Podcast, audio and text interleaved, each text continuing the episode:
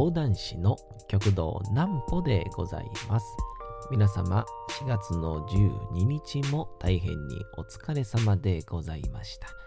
お休みの準備をされる方、もう寝るよという方、そんな方々の寝るおともに寝落ちをしていただこうという講談師極道南歩の南歩ちゃんのおやすみラジオ。このラジオは毎週月曜日から金曜日の21時から音声アプリサウンドクラウド、Spotify、Amazon Music、Podcast にて配信をされております。そして皆様からのお便りもお待ちしております。お便りは極道南歩公式ホームページのおやすみラジオ特設ページから送ることができます。内容は何でも結構です。ねえねえ聞いてよなんぽちゃんから始まる皆様の日々の出来事や思っていることなどを送ってください。えーご希望の方にはなんぽちゃんグッズをプレゼントいたしますので、住所、お名前もお忘れなくと、えーいうことでございまして、えー4月の12なんですけど、この前の、えー10日の土曜日ですか、えーずっと言うておりました、エヴァンゲリオン、えー新エヴァンゲリオン劇場版、えー見てきました。もうただ一言にですね、うん、パニックです。もうね、あのーこれきっと、いろんな感想もあるでしょうしね、ネタバレはしないように話したいんですけど、ネタバレをできるほどまだ整理もついてないというぐらいの、えー状況でございます。えーまあどういう経緯でパニックになったのかも、えーお話ししようかななんとも思ったりいたしますが、まずはこちらのコーナーからいきましょう。なんぽちゃんの明日は何の日？さて、明日が4月の13日でございますね。えー、行きましょう。決闘の日。慶長の17年4月の13日。宮本武蔵と佐々木小次郎の決闘が、えー豊前小倉沖の無人島、巌流島で、えー行われたとされる。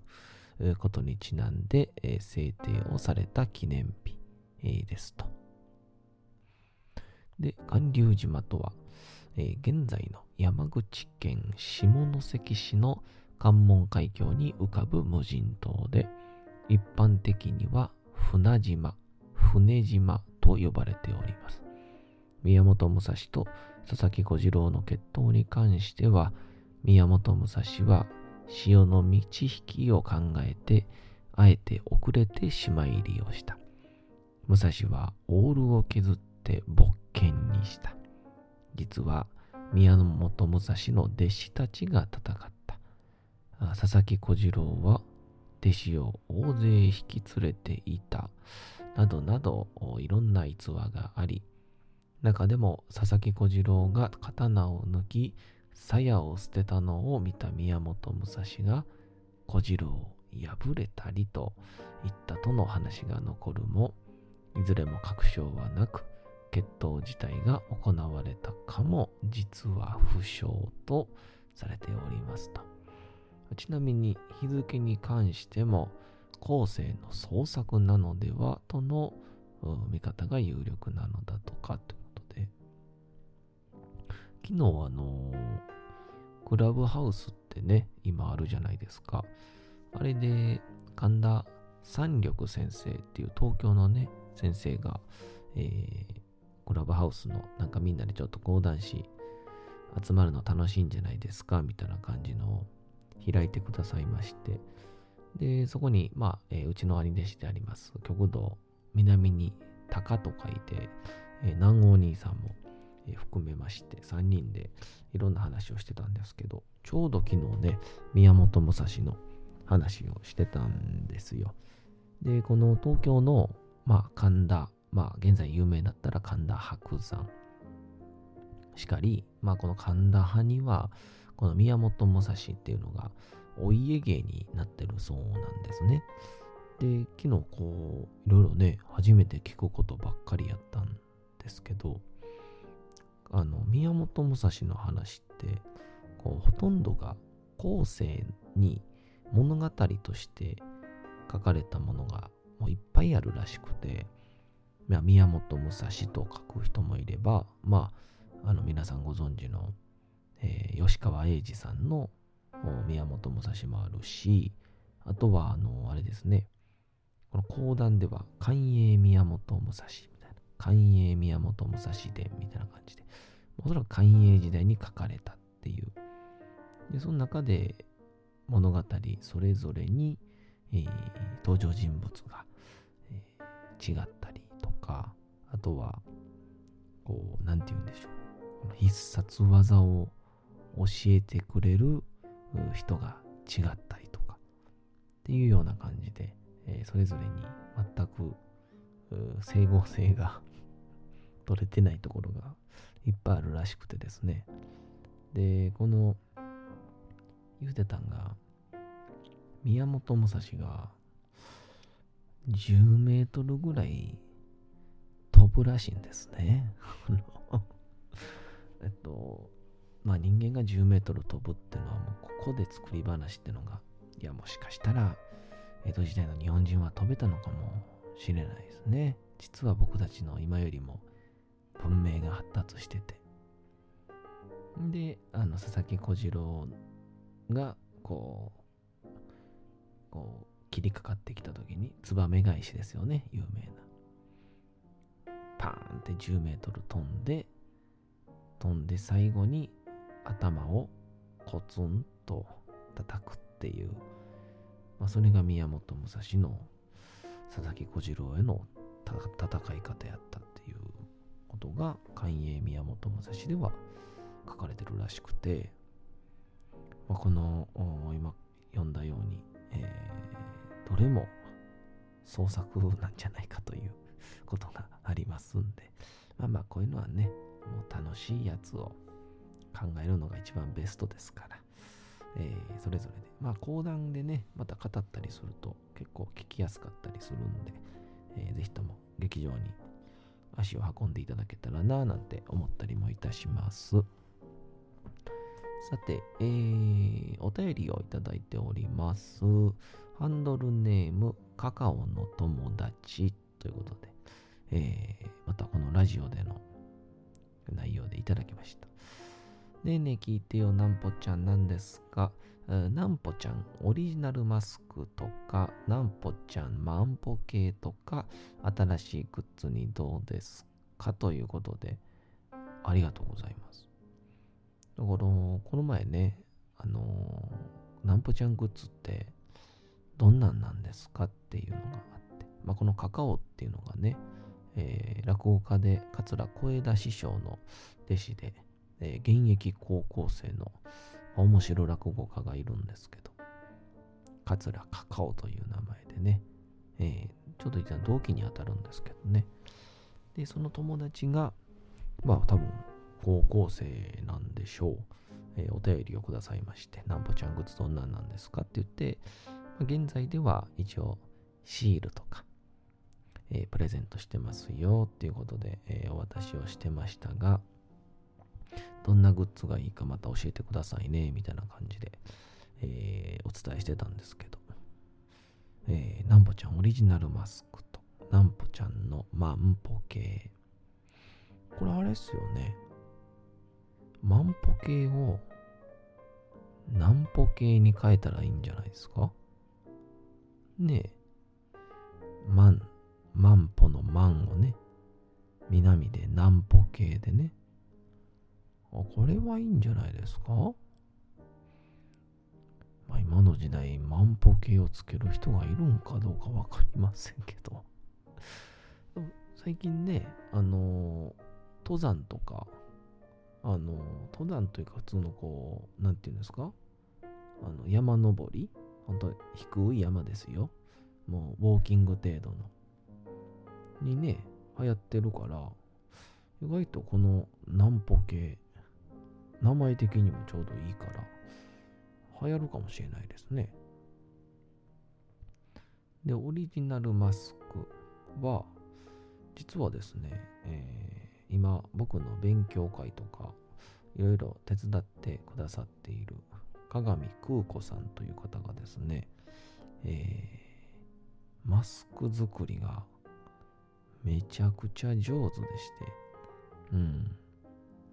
ひょひょひょひょひょと作っちゃうみたいで。実はそこでね、僕の何歩と入ったあマスクをですね、1個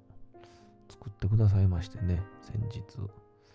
また、いずれか、もしかしたら店頭というか、あ講談会の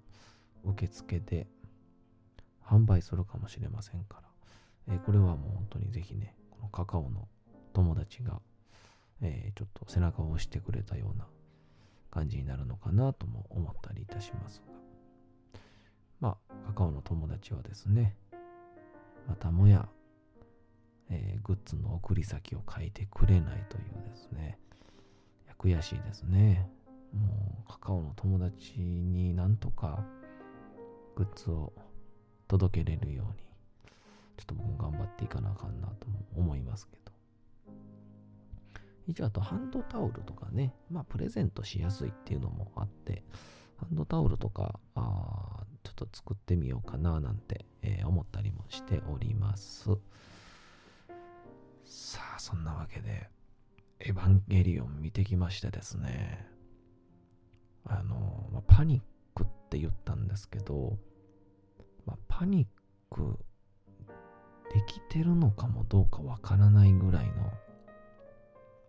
ほんとよくわからなさでしたね。まあ、うちのプロデューサー、アリカが、まあ、事前に、えー、エヴァンゲリオンのアニメを見て、で、えー、新劇場版、ジョハー Q も見て、その上で、エヴァンゲリオンを劇場で見て、まあ、一言でまとめるのも失礼なぐらい、すごかったと。んでもなかったと。でも、一切ネタバレも、むしろしたくないみたいな。そのぐらいの思いで語ってきたので、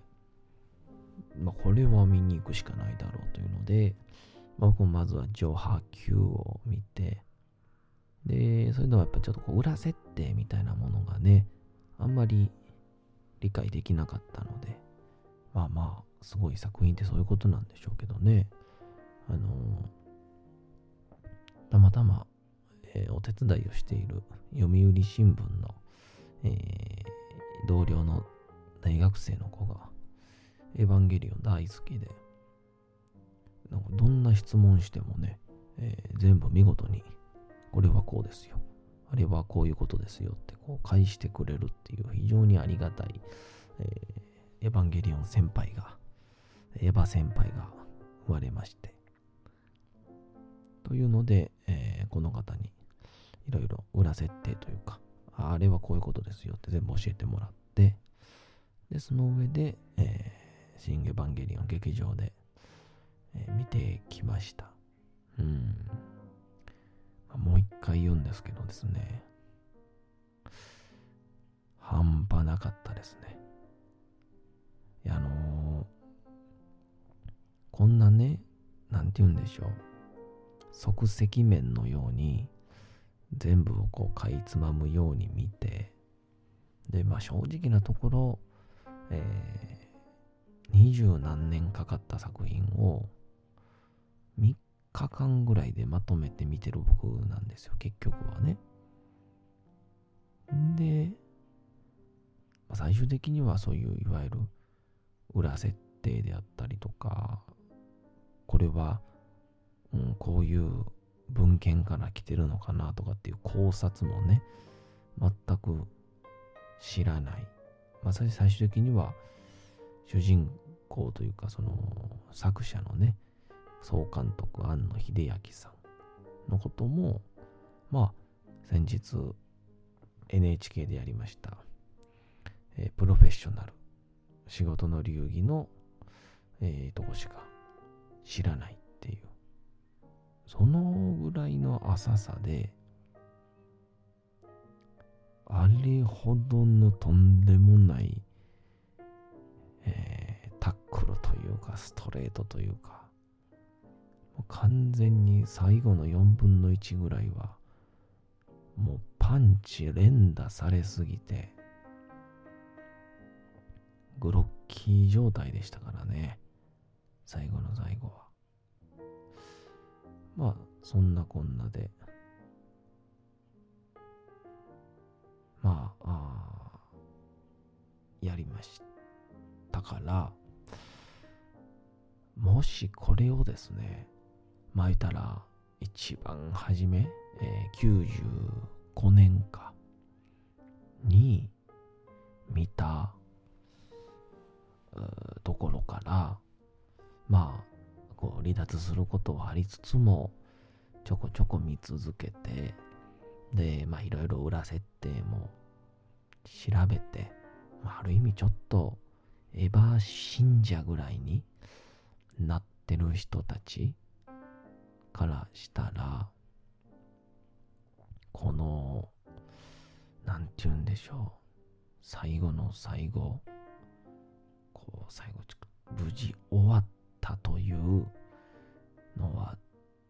どんな気持ちなんでしょうね。いやちょっと計り知れないですね。ま現に僕の隣で見ていた、えーおじさん、うん40代か50代ぐらいですかね。40代ぐらいかな。かちょうど十何歳でエヴァンゲリオンを見てっていう感じの人なんでしょうね。もう号泣してもう最後終わってからもう立ててなかったですもんね。椅子から。うん。で、二人で来てたんですけど、隣のおっさんが、わかるよ。わかるよって。言いながら、ああそうやなっていう、めちゃくちゃいい友達なんやなと思いましたけど、わかるぞって言って。て。で、そのおっちゃんらとたまたま同じエレベーターになったんで、まあというか僕はあえてエレベーター一緒に乗ったんですけど、だからもうずっとその号泣してる方が目頭を押さえながらよかった。本当によかったっていうそのいや絶対笑っちゃダメなんですけどえームービー撮影したくなるレベルの、えー感情むき出しのおじさんが2人おりましたね。えーいや、だから本当にあれだけの、えーこう、ファンたちを、まあもうじらしながら、腹立たせながら、最後は感謝を言わせる。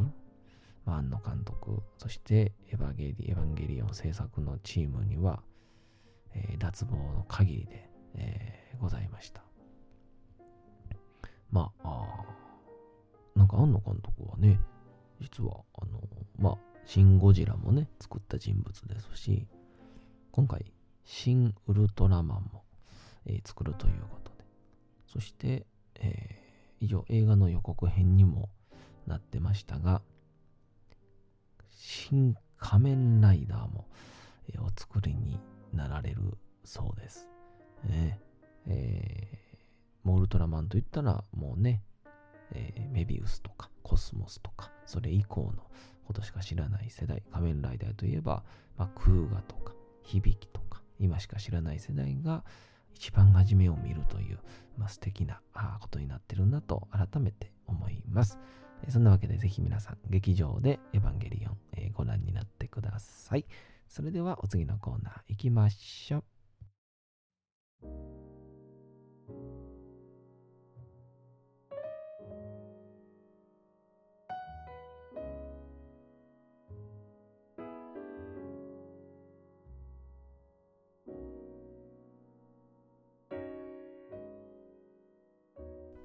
さて、時刻はうとうと朗読会の時間となりました。皆様、小さい頃眠れなかった時に、お父さん、お母さん、おじいちゃん、おばあちゃん、お世話になっている方に本を読んでもらった思いではないでしょうか。なかなか眠れないという方の力に寝落ちをしていただければと、毎日美しい日本語の響きで綴られた様々な物語、小説をお届けしております。えーさて、本日もお読みいたしますのは、フランツ・カフカの変身でございます。えー主人公グレゴールが朝起きると大きな毒虫になっていました。仕事に行かなくちゃいけない、すでに遅刻をしているという段階で、その仕事場の上司が家まで来てしまいました。さて、グレゴールはどうなってしまうんでしょうか。本日もお楽しみください。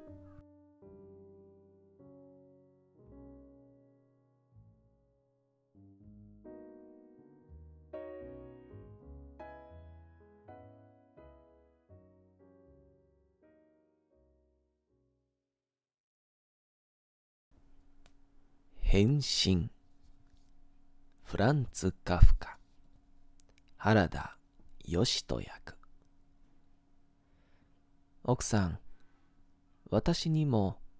それ以外には考えようがありませんねと支配人は言った。大したことではないといいんですがあとはいえ一面では我々商売人というものは